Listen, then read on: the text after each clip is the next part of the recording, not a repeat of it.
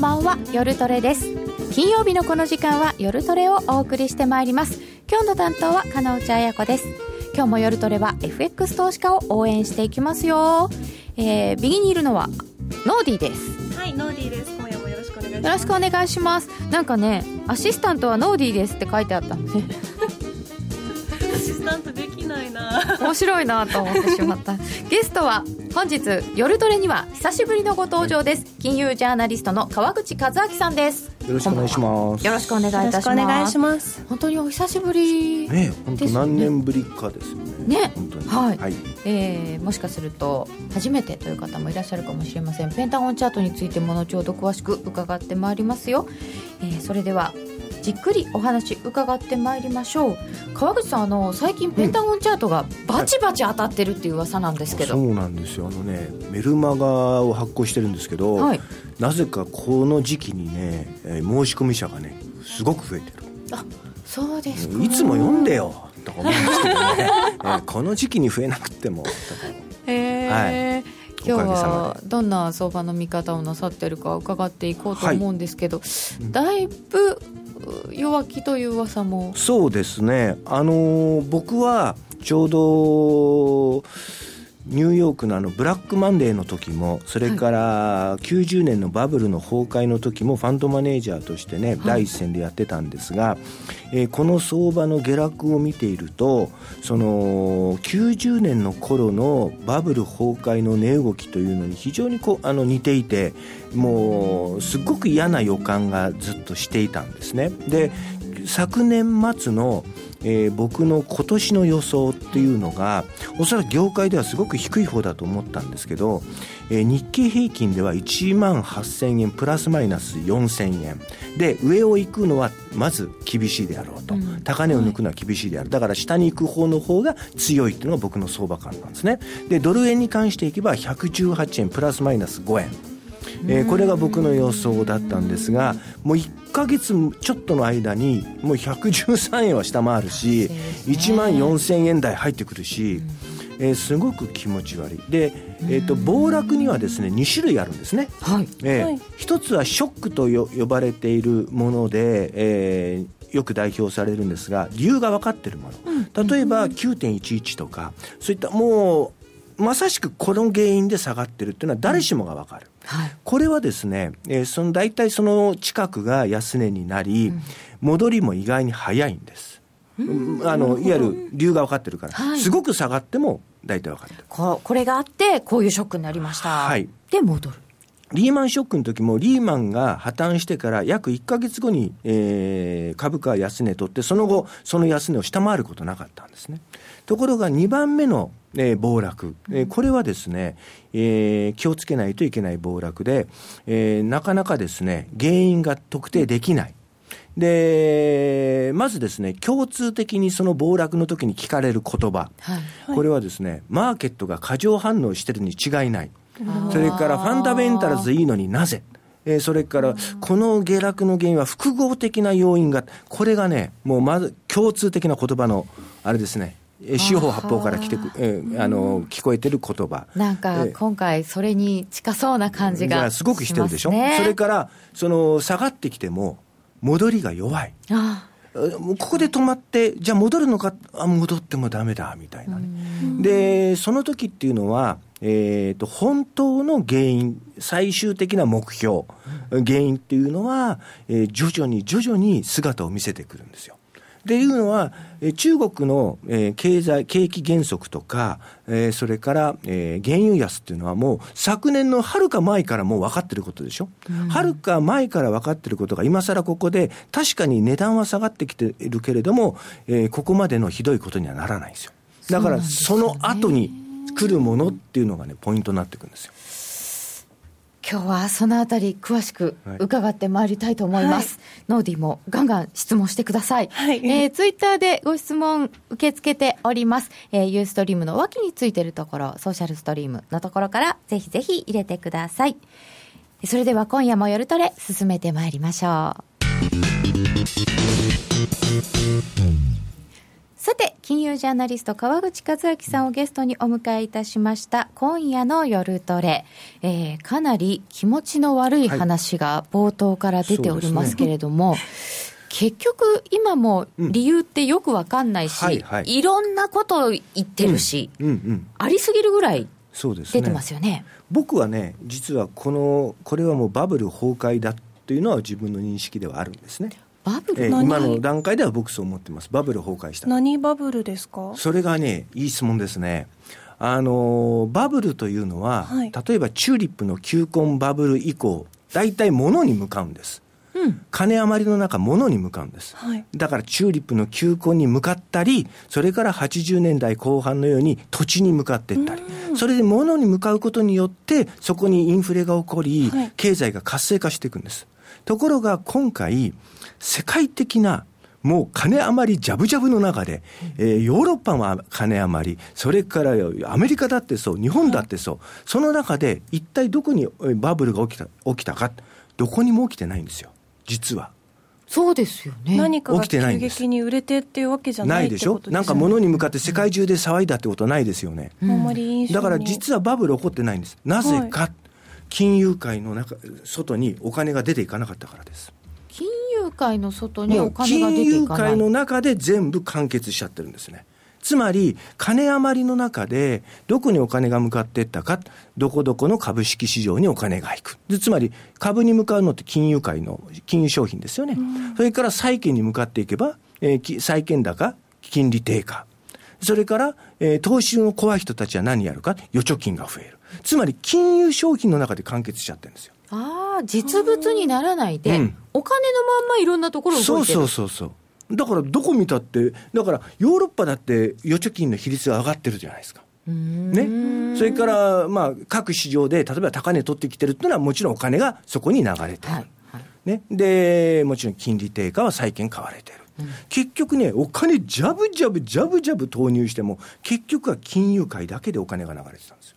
それがある時、えー、例えばどっかの国が、えー、金利を上げる、それからなんかおかしいぞと思った時に、そこで逆流する。つまり僕から言わすと、お金が自然、自然でもないんですけど、増殖してわっと増えたら、自分たちが逆に共食いをし始めて、それでなんかドスンと落ちてきたという、バクテリアみたいなバブルだなということで、僕はバクテリアバブル崩壊と呼んでるんです。つまりバ、バクテリアってマネーのことなんですね。マネーが自然に増殖して、自分たちが食って自分たちで落ちてきた。で、じゃあなぜそういうことが金融界の外にお金が出ていかなかったかっていうことなんですが、はい、まず、他に収益を生み出すものが見当たらないんです。つつまり、ここに投資をして、えー、何かこれが爆発的に売れて、みんながこぞってそこにお金を投入していくっていうものが世界的に見当たらなかった。つまり収益を上げていく機会がないからこそ、だったら株で儲けよう、FX で儲けよう、債券で儲けようとか、そういった金融商品に行くわけです。それが一つ。それからもう一つは、社会不安が大きいからです。うん、つまり、えー、格差の問題、それから、はい、えー、雇用の問題、それから老後の不安、だったらもう怖いから預貯金しようという金融消費に回った連中がいる。これは消費に回らないですよね、逆に。そうですね。ね、この面もあった。つまり、収益の機会がないのと、それから社会不安があったという二面から金融界からお金が出ていかなかったんです。で、この社会不安というのが、また何をもたらしているかというと、例えばヨーロッパでは、えーね、自分たちには、これ以上頑張ったっていい生活できない。だったら理想の社会よってことで IS に走る若者がすごく多いのはその一つの理由。それからなぜアメリカでトランプさん、サンダースさんが人気あるのか。今の政治じゃ僕たちの生活変わらないから。だったらこの人たちに、なんとか、だったら変えてくれるかもしれないという期待が若者たちを中心にあるんです。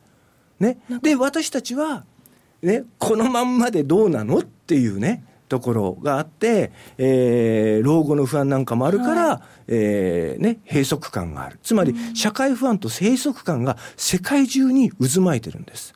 だから今回のバブルって実はその金融界の中で完結しちゃってる一番タチの悪い中で社会に閉塞感があるから社会構造の問題でもあるからすごく僕は長引くのかなと思ってるのが僕の相場感ですね。トランプさんとかに行くのってきっとえ現状の否定なんでしょうね、そうなんですよ。トランプさんがいいんだいいんじゃってんじゃなくてなんか今、この人だったら、今までの政治家と違うことをやってくれるから、なんか変わるかもしれないと思ってる。そんなとこだと僕は思います。閉塞感は強いでしょうね強いですよね。これ多分世界的に強いはずですよ。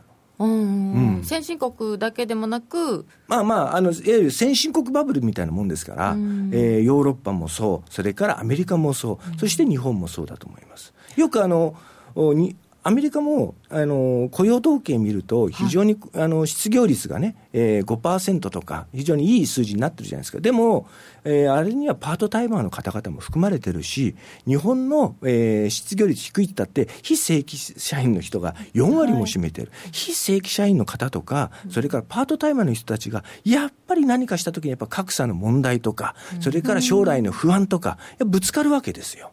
やっぱりそういった意味からしても、やっぱりなんとか世の中を良くしてくれるかもしれないというところに、えー流れていってんじゃないかなって思いますね。実物消費は増えなそうですよねそういうことなんですよね。だから、そこに来たこい、だって、これだけ何年間も、えー未曾有の、えー対もう金融緩和やって、浮上してこないことにやっぱりどっかがおかしいと思わないといけないと思います。ええもう金融緩和、金融緩和してきて、そのお金の行き先が金融市場の中だけうん。ってことですけど、先ほどいただいていたツイッターで、原油はどうですかっていうのがありましたけれども、うん、まあ、原油はね、まあ、あのーシェールガスだとか、いろんな問題もあったり、それから、まあ、その辺はね、あのーあれもなんていうか、金融商品的に買われちゃったところがあるんですかね、うん、買われたっていう100ドルかうん、ああの前のやつね、はい。うん、あれ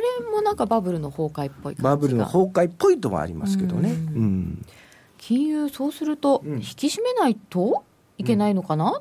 っていうのもいただいてますけど、いや、えーっとね、もうこれはもういかんともしがたいですねい。かんともしがたい。えー僕はやっぱりねあの例えば日本で、えーやっぱり一つポイントになるのはせっかく最初の頃の、えー金融緩和っていうのはインパクトあって僕たちもなんかよくしてくれるかもしれないと思ったじゃないですか。だから株価だって2万いったわけだし為替だって120円に入ってきたわけだし。そのところでやっぱりその社会不安を払拭できるような社会構造の変化というものを成長戦略第三の矢でやれるかどうかがポイントだったのがもう時すでに遅しだと思いますね。遅いですねか、遅いでしょ。ええ。でもそうですね。将来に不安があるとどうしても貯金お金が入っても、うん。まずは貯金してそれから使う分ってなったりしますもん、で、うん。そういうなんか不安な状態でうん。個人投資家の人ってどうするのが正解なのか、もうよくわからない。ただね、ただ、あの、こ今日のお話の中で、はい。僕はちょっとやっぱり弱気の話はしてはいるんですけど、相場的には、ちゃんと落ち着いてみれば、安いところをしっかり買って、戻りをちゃんと打っていく、というようなことを、ちゃんとしっかり分析していけば、実は利益の出ることは、まあ、利益が出る相場だと思ってるんで、あの乱高下もするから、幅も出るじゃないですか。はい。ですから、慌てちゃいけない。うんというふうに思います。この1年間は慌てない人がちゃんと稼げる相場になっていくのかなと思います。慌てない慌てちゃいけないそ。れは時間的な問題ですか？それともね、時間的にも、それから、えー値段的にも。だから、例えば、わっと戻ったら、さあ、これで大丈夫だって、上を、高値をつかまない。ね、それから、えーちょっと様子を見ようと思ったら、自分のちゃんと考えてる値段来るまで、しっかりじっくり忍耐力を持って待てること。っていうことが僕はポイントかと思います。でもそのためには、何か指針がないとうん待つことができないじゃないですか。ああそうですね、まああのいいなんかあのふりをしていただいたんですけど あの僕はやっぱりあの実はここだけの話なんですけどね、はい。僕今年はちゃんと利益出してるんです。しっかりと。ここだけの話？ですここだけの。話 あのそれはね、まあ、ひいいくつかの見方あるんですが一つはやっぱペンタゴンチャートがね助けてくれてるっていうのは実はあるんですね。うん。うん、で、あのーまあ、ペンタゴンのやっぱり変化日だとか、はい。それから上値抵抗線下値支持線といったところをある程度自分の中でもちゃんとこう慌てないで見ているうところが一つ助けられているところがあります。じゃあもう早速、ペンタゴンチャート。はい、見せていただきましょうか。えペンタゴンっていうとやっぱりね、そうですね。あのまずですね、えっ、と日経平均から見てい。ただきましょうかね。せっかくさっきね、あのバブルの話もしたことですから。はい。そうですね、はい。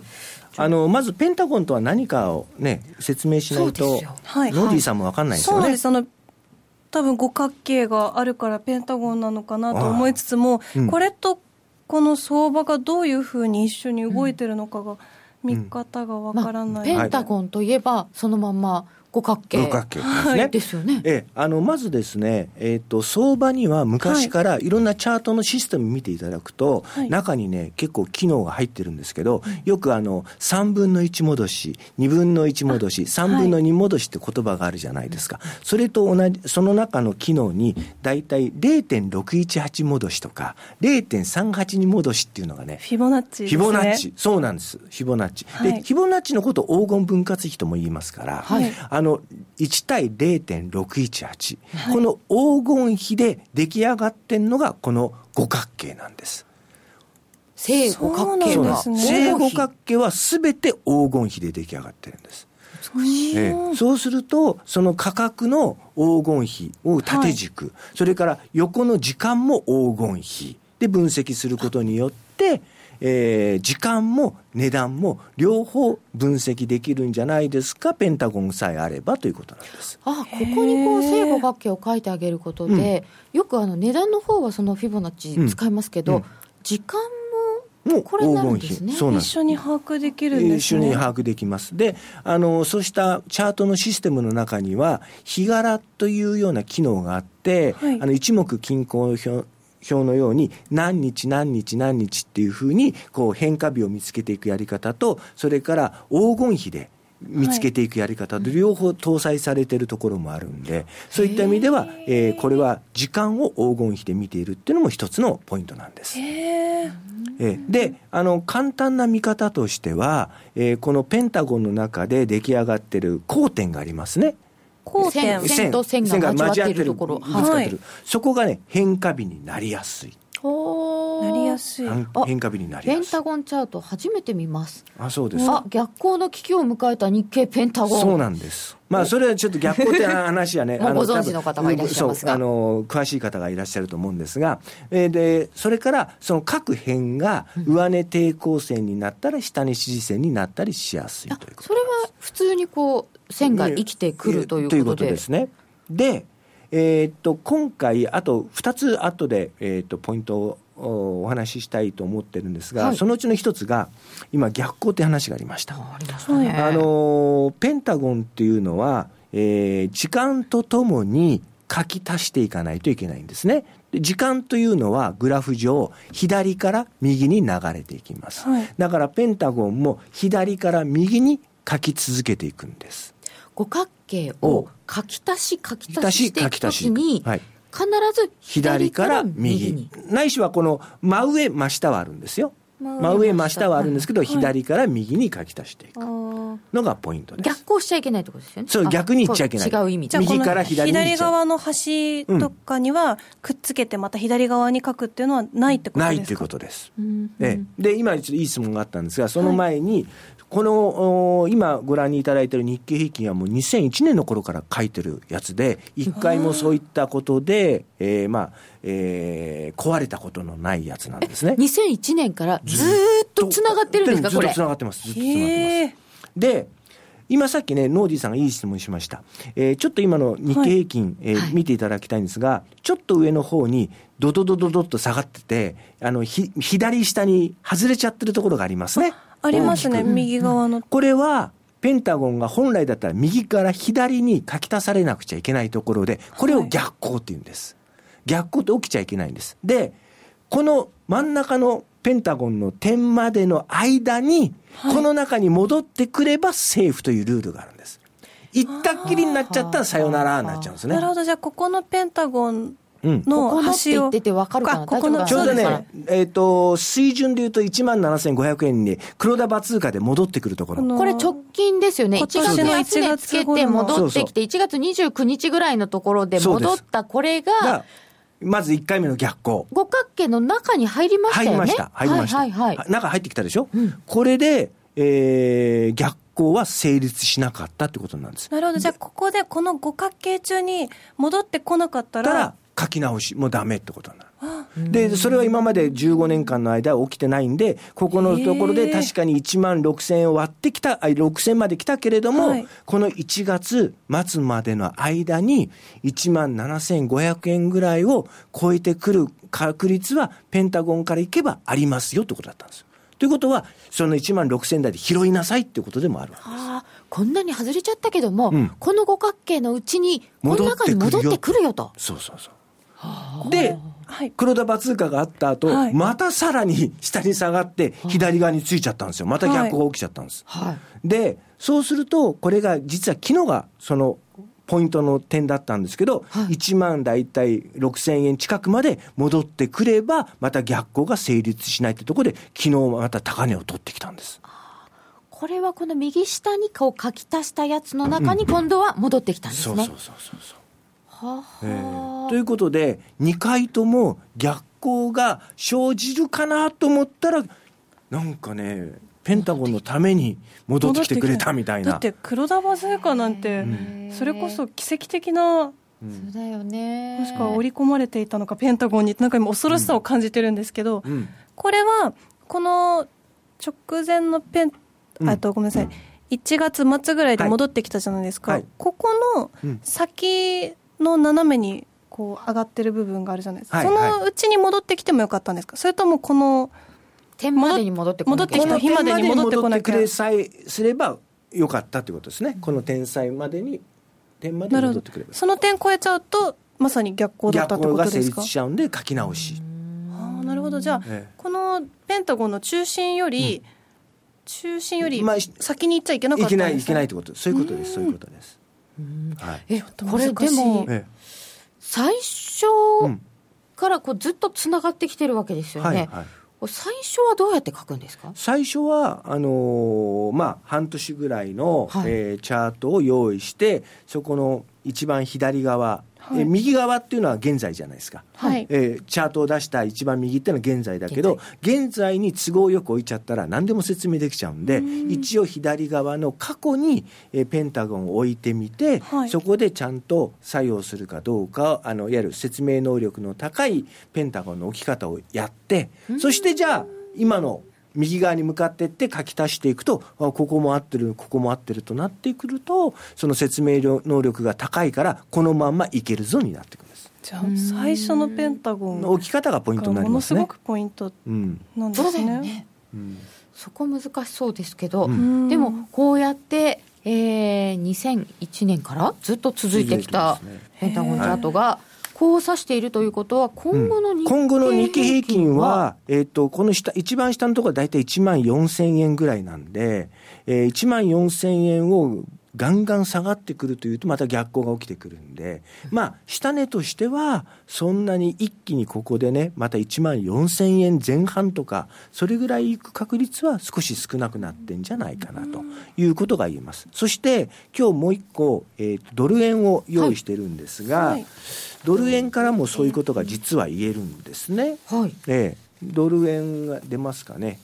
はい。ドル円の方もはいペペンタゴン用意しておりこますはい。ドル円もね、大体ね、えー2001年の頃からずっとつけていて、まあ、たまたまなんですけども、えーっと、うん。なかなかあ多分映ってる映と思いますはいはい。私のところがちょっとはい。遅いので、はい、で、えーっと、ペンタゴンのね、もう一つのね、ポイントというのは、うんど真ん中の中心点があるじゃないですか。中心点、はい。中心点、そのど真ん中の中心点の下を通ると下を通ると次のペンタゴンは横か下上を通ると上か横。にかあの書き足されることが約9割あるんですね。9割も、はい、ということは今のペンタゴン見てください中心点の上を通ってるでしょ、ということは次のペンタゴンは上か横に行く確率が高いので、右下に抜ける確率は低いというと、まあ、113円ぐらいを、えー、下回ってくる確率というのは1割ぐらいしかないよねっていう。えーそうすると、それが、えっ、ー、と、そ、あのー、次のペンタゴン書き足されるまであと1週間ぐらいあるんで、まあ、ここ1週間ぐらいは少し今の水準あたりで、えー、少なくともこう、おね、落ち着いた動きをしてくると。そうなってくると日経平均も少しは、まあ、えー、多少の乱高下あるにしても落ち着いた動きというのを示していくんではないのかなというような読みにつながっていくんですね。はい、中心点っていうのも大事なんですね。中心点も大事なんです。うん、はい。これだから今これをトレーのところを見てると、うん、120円のちょっと上ぐらいのところに、そう120円50銭ぐらいねずっとこのまっすぐな線になってますけど、はいはい、ここもだいぶいろんな節目になりましたよね。なりました。はい。で、今回黒田バズーカで超えたんで、もうちょっと頑張れるかなと思ったらあっさりね、えー、3日殿下で落ちてしまいましたね。ねここは超えたと思ったら、うん、すぐ、はい、落とされちゃった？そうです。あのちょっとチャートの見方を一つね、はい、あの知っといていただきたいなと思うんですが、はい、黒田バ通貨の時に大きな陽線が一本立ちましたね。立ちました。ええで、この黒、これはまあ黒田バツーカでも、うん、えー、誰かの要人の発言でも何でもいいんです。何かがあったからこそこれだけ大きな陽線が引かれた、うん、出現したわけですね。で、その効果がエネルギーとして持続してるかしてないかの簡単な見分け方。はい、それはその陽線を下回らないことってことです。下値を。あ、下回らないこと。ええその要線を、えー、今回3日目で陰線が下回ってるってことは、もうマーケットとして黒田バツーカのこの陽線のエネルギーは否定されたと考えるのがマーケット的な見方なんです。ああ、もうたった3日。3日殿下です、だから。ところが、第、黒田バツーカ第1弾、第2弾っていうのをちゃんと冷やしで見ていただくと、ちゃんとそこで出た大きな陽線を全くもって下回ってないです。あ、そうなんですね。そうなんですよ。ええ、だからこれは相場的な見方、マーケット的な見方として、はい、何かこれからもイベント、それから要人の発言なんかの発表があったときに、どーんと大きな陽線が立ったり、陰線が立ったりしたら、その、うん、例えば陽線だったら、その最初の一番の安値、これを終値で下回らないこと。これが大事です。そう、その時下回らなかったら、そのエネルギーが有効なので、まだまだその上上だったら上に行く可能性はありますよという判断になります。だからこれはもう完全にぶっ壊れてるということですね。そうですね、はい、すぐにそのエネルギーは否定されちゃったっていうことですね。うん、これ、まあ、ここの黒田バズーカと言ってますけど、はい、この、まあ、今回の場合はマイナス金利ってことだったんですけど、はいマイナス金利はどうご覧になりましたか？僕はあ僕はもうあの僕の自分のブログでもですね1月29日にこれは時期尚早の愚策であると。いうふうにあのもう1月29日の夕方にはブログにアップしてるんですけどやっぱりですね、あの僕は今やるべきもんではなかったなと思いますね。えー、あの例えばその効果が非常に現れにくい。で、えっと、今、じゃあ、効果というのはもちろん、えー、金融機関が企業に貸し出して、えー、そして、えー、住宅もなんか需要が出てきてとか、いろいろこう、はい、経済が活性化させるという意図があるわけじゃないですか。はい、ところがやっぱり、あの、今、えー、未曾有のね、えー、内部留保を持っていて、世界経済がこれだけ不透明な中で、一体どこの企業が設備投資を積極的に行うんですかということと、えー、まあ、それとやっぱり個人の人たちっていうのをどう評価するか。で、えー、ヨーロッパのね、ある金融機関が、えー、15カ国でアンケートを取ってるんですよね。えー、あなたの預貯金がマイナス金利になったらどうしますかっていうのを、えー、ヨーロッパ15カ国でアンケートを取ってるんですよ。で、えー、じゃあ、ある程度のお金を引き出して、えー、消費に回すと答えたのが9.9%です。で、一番多かったのは、かなりの金額を引き出して、安全なところにしまうっていうのが33%かな。そうですよね、えということは、世界で、先進国の中で日本が一番預貯金の比率が高い国民なんですよ。ということで、ヨーロッパでさえそうなんですから、日本で起きたらもう出てくるわけがないですよね。タンス預金が、ええだからね、ヨーロッパではね、金庫が売れてるっていうじゃないですか。はい、なんかタンス型の金庫が売れてるって聞いて、タンス型？これ面白いなって思ったんですけど、やっぱそれと、やっぱり、あのー金融っていうのは、はい。そもそも字から言って、お金を融通するというのが金融で、えーお金の、えー余ってる人から足りない人へお金を渡して、橋渡ししていくのが金融の役目なわけですね。で、そこで、あのーお金を貸してくれた人に対するお礼が金利なわけですよね。はいところが、マイナス金利っていうのは、お金を貸してくれた人から逆に手数料を取るっていうね、それってありみたいな。で、そもそもどこかおかしくなってきてないシステムがっていうことじゃないかなと思うんですね。で、やっぱりあの、これだけ何年間も、はい。アメリカ、日本、ヨーロッパが金融緩和をどしどしやっていて、それでも良くならなかったということの何か事実が横たわってるってところに気づかないと僕はいけないんじゃないかなと思うんです。うーん。こんだけやっても効かない、うん。はい。聞かないのはなぜか。で、それをマイナス金利にじゃあ逆、もうこれ以上もっとやっちゃえみたいなね。それって僕は逆にもう金融のことしか考えてない乱暴な議論だと僕は思います。ということは、今後もまだあのマイナス金利深くなるんじゃないかとか言ってますけど、それがあっても、効きそうにないってことですか、まあ、聞きそうにないっていうか、やっぱ劇薬で、後々が大変になるんではないのかなというふうには思いますけどうーね。ん。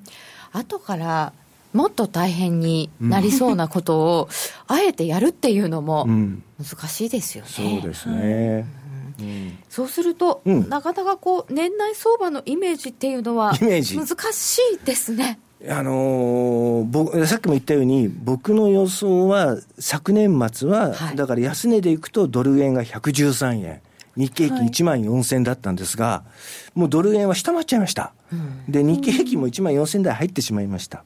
で、このペースって、90年のバブル崩壊よりも早いんですよ、率でいうと。下げ率でいくと早いんですね。で、リズムが非常に似ています。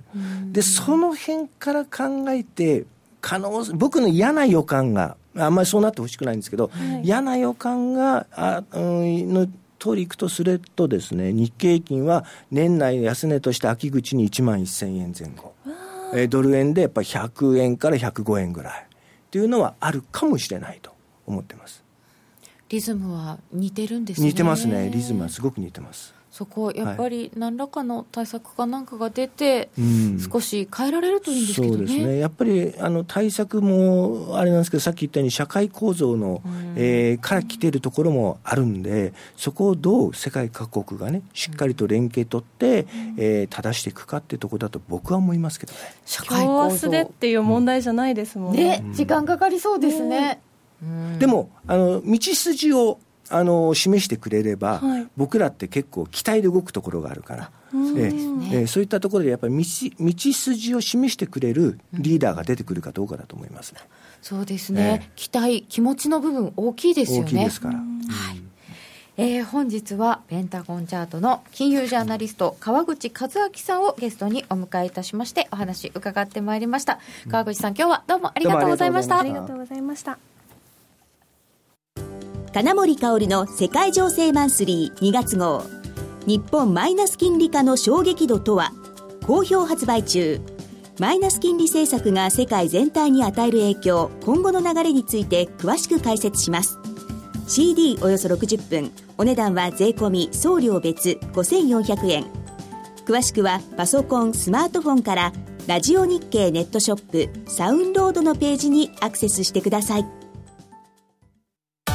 朝礼の3分スピーチ話すネタがないよはいラジコ晩ご飯のメニューが決まらないわはい、ラジコ。野球やってるのに残業だはいラジコ寂しくて眠れないのはいラジコあなたのそばにいつだってスマホで聞けるパソコンで聞けるラジコ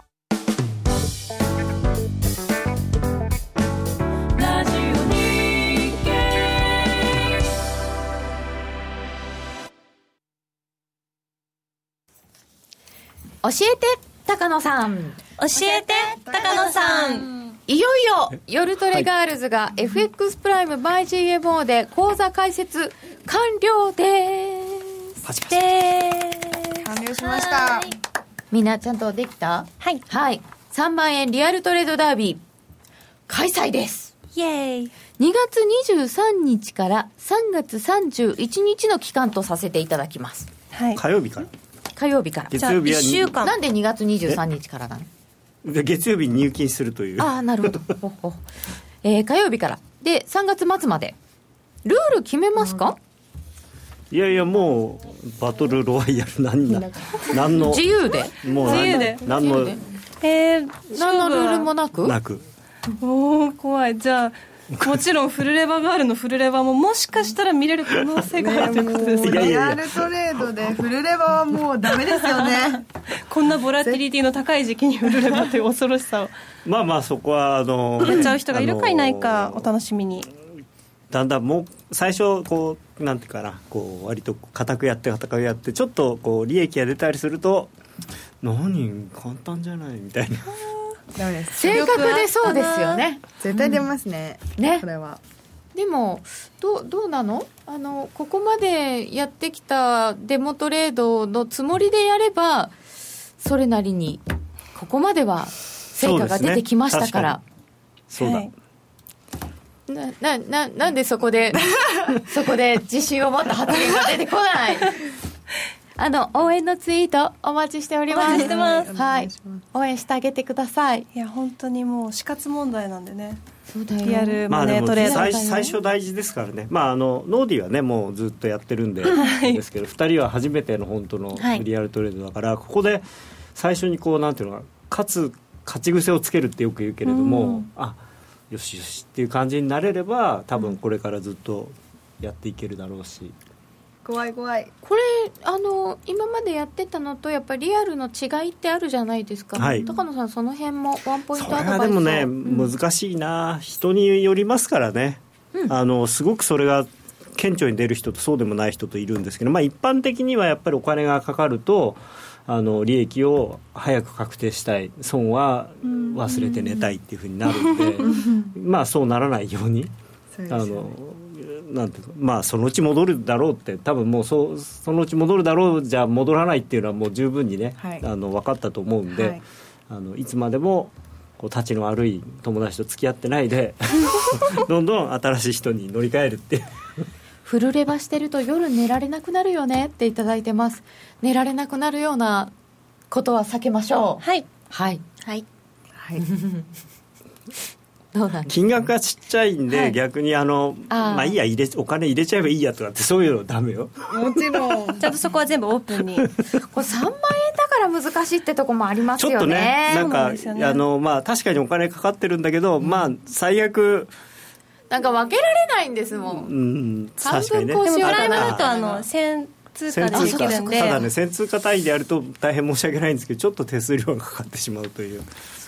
ね。うん。まあでもあのそんなにねスキャルピングやるわけじゃないから、そんなに関係ないと思いますけどね、えちょっと今ジェイドさんから一番可愛くお願いした人に10万円振り込むって書か れて本当だそれは優劣つけられないから結局3人に全部ってことになっちゃうでしょみたいな。頑張れなんでハテナついてる？頑張れ勝ち癖なんてものは本当にあるのかな？勝ち癖負け癖。どうどうですかね？あると思いますよ。ああります？のはい、はい。だから結構まあ、僕は個人投資家の方のその始めた時からのは見たことないですけれども、あの銀行でやっぱり後輩とか見ててもやっぱり最初の一月でうまくできた人はそ結構順調に伸びる。うーん。デモで100万儲けてリアルで300万負けた。あそういうこともあるか。むしろ最初ちゃんと負けて謙虚に向かうようになった方がいい。なるほどね。まあ、それもだから性格性性格次第でしょうね、あの褒められて伸びるタイプか 怒られて伸びるタイプかっていう。そっか。自分はどっちなタイプかなというのを考えつつやってみてください、えーそれではここでお知らせです。相場が大きく動き始めた今だからこそ FX にチャレンジしてみませんか ?FX プライム by GMO では多彩な FX 商品を提供しています。自由に取引できるスタンダードな FX なら選べる外貨を、ストラテジーを選んだり作ったり、システムトレードをするなら選べるミラートレーダーとちょいトレ FX。そして値動きが小さくても取引チャンスがあるバイナリーオプションの選べる外為オプション。自分の投資スタイルに合った FX を選べます。FX を始めるなら FX プライム by GMO をご利用ください。株式会社 FX プライム by GMO は関東財務局長金賞第259号の金融商品取引業者です。当社で取り扱う商品は価格の変動等により投資額以上の損失が発生することがあります。取引開始にあたっては、契約締結前交付書面を熟読、ご理解いただいた上で、ご自身の判断にてお願いいたします。詳しくは、契約締結前交付書面等をお読みください。CD 金井さやかの90日で仕上げる TOEIC テストステップバイステップコーチング好評発売中500分にも及ぶ音声ファイルとボリュームたっぷりの PDF ファイルを1枚に収納しっかり確実にテストに向けた指導を受けることができます。お値段は税込5400円。送料が別途かかります。お申し込みお問い合わせはパソコンスマートフォンからラジオ日経ネットショップサウンロードまでどうぞ。金沢の老舗酒蔵に学ぶ奥深き発酵の世界。ラジオ日経では日本酒のワークショップを3月19日土曜日に実施。日本酒の歴史から味わいの違い選び方など蔵元に直接学べ交流できるめったにない機会です。人気商品の利き酒などもたっぷりとお楽しみいただけます。お申し込みお問い合わせはラジオ日経日本酒をインターネットで検索。ホームページからどうぞ。夜トレ、高野康則の今夜はどっち？このコーナーは真面目に FX、FX プライム by GMO の提供でお送りいたします。ここからは FX 取引を真面目に、そしてもっと楽しむためのコーナーです。高野さんよろしくお願いいたします。よろしくお願いしますお願いしますえーと、まずは、今日は原油のお話からですか？というかまあちょっとや嫌な話を。嫌な話ですか？はい。このチャートなんですけど、はい。嫌な話嫌じゃない。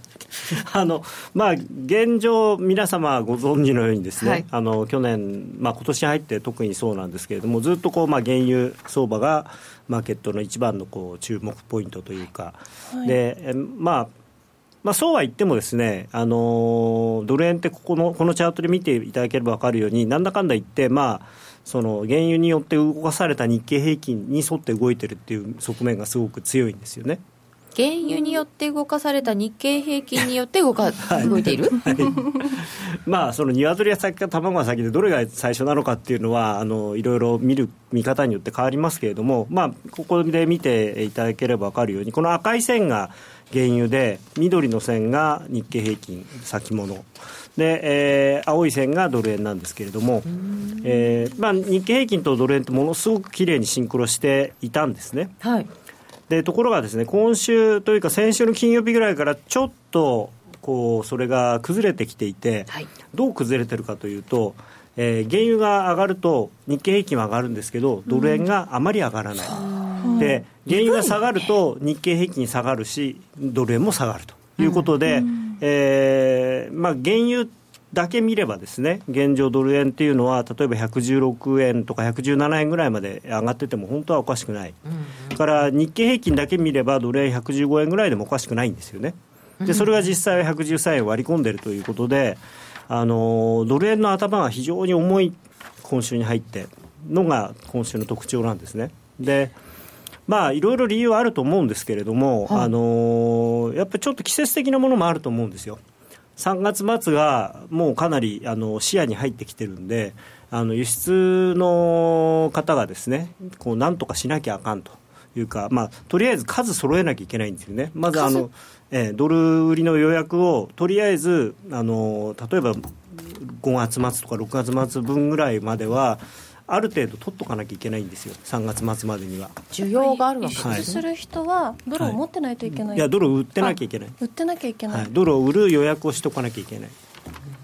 であの本当だったら今頃あんだ120円で売れちゃったって思えるはずだった118円でいいんだけど120円で売れちゃったなって思うはずだったのが、どうしようどうしよう。売ってないよ。どうしようみたいな感じになっちゃってるんで、120円あったのに113円で売らなきゃいけないの？って。そうそうそう。でしかも一回ああと思ってたら日銀のマイナス金利で、おおやっぱり120円戻ってきたよしよしよしって見てる見る見るうちにで、まあ、あの日良くなかったのがやっぱり多くのえー、私と同じような職業をしている人が、まあに、マイナス金利までやったんだから、しばらくは少なくとも下がりにくいだろうと、上がらないにしても下がりにくいだろうって言ってたんですよ。あれがね、非常にあのその輸出企業の方にと対しては申し訳ございませんという感じではあるんですけど。実需の方々がじゃあ3月末に向けてっていうのは結構動くわけですか？このそうですね。やっぱりあの多分多分ですよ。僕は今銀行にいないんではっきりしたことは分からないですけれどもやっぱり売れてないと思うんですねあんまり。それであのある一定の比率まではやっぱり売らなきゃいけないんで。で待ってても待ってても全然上がってこないじゃないですか。でこの間やっぱり115円に突っかけた時なんかはだいぶ売りが出たんだと思うんですよね、それでここんなに原油とかが上がってるのにドル円が上がらなくなってると。これでもそういう理由以外にこうちょっとドル安になっちゃったみたいなことはないですか？そうですね、まあ、もちろんドル安というのはあります、でそれはアメリカが望んでいることなので、あのまあ仕方がないかなと。であのちょっと介入、円売りの介入についてのいろんなまあ記事が出たりとか、はいはい、あの噂が出たり、で一旦ぐーっと動きましたしね、はい。はい、まあ、そういうことを言ってる人もまだ、まあ、中には、ね、いるんですけれども、私は現状、少なくとも110円より上、あるいは105円より上で、あの日銀が100円より上だかな、日銀あの介入するっていうのは、まず考えられないと思っていまして。でなぜかというと、ずっとこの番組でも申し上げているように、あの今、いわゆる購買力陛下あのとかそういうもので見るとドル円の、まあ、適正水準っていうのは株と違ってないですけど、うん、まあ、100円とか105円とかそんなもんなんですよね。だから今どっちかっていうと円安なんですよこれこれでも。フェアバリューから見ると、円は安くなって、はいはい、なのでそのだ、それでしかもアメリカがドル高嫌よって言ってる時に、ドル円を買うっていうのは、あのまあ、まあありえないですね。あの確かに日銀だけのことを考えれば日銀は物価を上げたいですしあと自分のあのまあいろんな債券を買ったりとかいろんなことをやっている関係もあるんであんまり円高になってもらうと困るんですよね、彼らは。あのドル資産もありますからね。でだから日銀の都合だけ考えれば介入したいかもしれないですけど、うん、あの介入を決めるのはあの麻生太郎さんなんで、ね、はい、財務大臣なのでやっぱりそれは完全に政治的なものなんですね、でアメリカのゴーサインが出ないと、うん、まあ無理ということですよね、だからまあ1日で例えば、あの今晩なんかがあって110円割れまでいけば、月曜日の朝出るかもしれないですけど、それはその値幅に対するあの介入であって、決してそのレベルに対するものではないんで、1回やったらそれで終わりなんですよね。うん、昔なんかスムージングオペレーションとか言ったやつですか、はいはいはいであそうだ、あのー、失敗した、あのー、失敗した、えー、あの僕のブログに、あの質問が来てたの答えを返すの忘れたんですけど覆面介入ってあるんですか？覆面介入ってあるんですか？っていうそういう質問が来てたんですけど、はい、あの介入は本来覆面なんですよ。あの本来は介入をしてるよっていうのは言っちゃいけないですし、あの受けた方もね、まあ、ところが逆に例外的に榊原さんの時代なんかには買ってるって言ってねって言って言いふらしてたんで、なんかあたかもそっちがスタンダードな気がしてるんですけど、本当は介入っていうのは黙ってやるもんなんですよね。で、ややっても、やったとは言わないもんなんです。で、後になって、要するにあの3か月に1回かな、日銀の統計が出ると、それで分かるんです。あ、この日こんなにやってたんだっていう。そうですよね、はい、だからあのなんか月に一遍出るやつが重要だったんですよね。月に一遍そうとあとだから細かいのが3か月に1回前とかな、まあ、だからそれなのになんかあたかもやったら言うっていうようなねそういう変なで今、昔と違ってうるさいですからね。銀、銀行がもしそんな、いや、今日日銀出ましたよなんて言っちゃったら、大変だと思いますよ。うん、そうですよね、えーえーとえーということは、はい。まあ、介入警戒感だか、介入期待感だかなんかがあるけれども、はいそれはなさそうで、介入はない現実的にはありえないというとのと。引き続き、この原油が気になるで原油に関していろんなニュースが出ていて、はい。でまあ、これは実はスライドが2枚あるんですけど1枚目はですね、えー原油が上がる方向のニュースをちょっと集めてみましたと。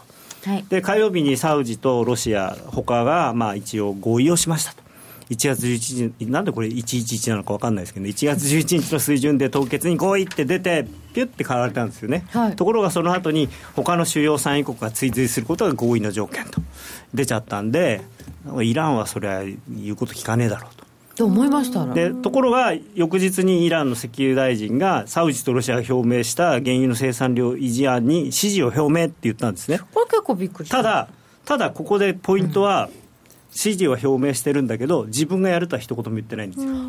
だからあいいんじゃない？いやいいロシアさん サウジさんいいんじゃない？凍結してくれて。あそういうこと？そう。僕はでも僕はいいよねって。追随するかは分かんないけどね。いや僕は増やさせて。だなんかどうも裏でその特別扱いしろって言ってるらしいんですよまあ、復帰したばっかりですからね。そうだからそんなねあのせっかく一軍にま戻ってきたのにそんな前の給料で我慢しろって言われてるの嫌だよっていうことなんだと思うんです。そうか。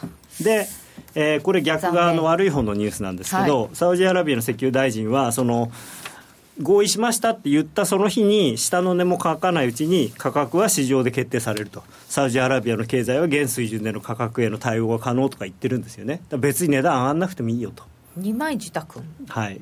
まあだから一応みんながやるんだったら自分も凍結しますよと。のまあ大体凍結ですからね、減産じゃないですし。でそれははっきり昨日外務大臣がなんで外務大臣なのか分かんないんですけど、サウジは減産に踏み切る用意はないと、今後も自国の市場シェアを守るってはっきりおっしゃって改めて言っちゃいましたよ。凍て。結と減産ってどう違うんですか？凍結は増やさない。減産は減らす。ああなるほど。増えちゃうかもしれなかったわけですよね。で昨日まあ結構大きく原油が下がったのはこのクッシング在庫っていうですねあの WTI っていう言葉聞いたことあると思うんですけどあのラジオ聞いてらっしゃる2人は初めてかもしれないけど、はい、初めましてです。あのニューヨークの先物取引所でその WTI ウエストなんだっけなんとかインターミディウエストテキサスあウエストテキサスインターミディエイトっていうね、アメリカ産の石油の先物の値段を油の種類やってるんだけれども。でじ実際それはそんなにねあの量が多いわけではないんだけど、まあ、一応それが指標銘柄っつってそれの値段が上がったり下がったりすると世界中の石油の値段が上がったり下がったりするんだけどそれのこのクッシングって、えー土地の名前でここにあのなんていうかなそういう石油の流通の基地みたいのがあって、そういうテキサスとかからその石油がここに集まってくる。であの先物でその、まあ、普通は先金決済なんだけれども最終的にあの実際に石油をこう買ってる人が売ってる人が石油をその買ってる人に石油であげるっていうことが上げるっていうか売るっていうことがあってその場合はここのクッシングっていうところの土地でその決済をするんだけれども、なのでここの在庫っていうのはすごく注目されていて、で昨日なんかも他の全体の在庫の量は予想ほどは大きくなかまあでもす増えてるはいるんだけどそれほど多くなかったんだけど、クッシング在庫っていうのが過去最高をまた3週連続更新っていうんであやっぱこれダメだねと。ということで、まあ、ドンと下がったと。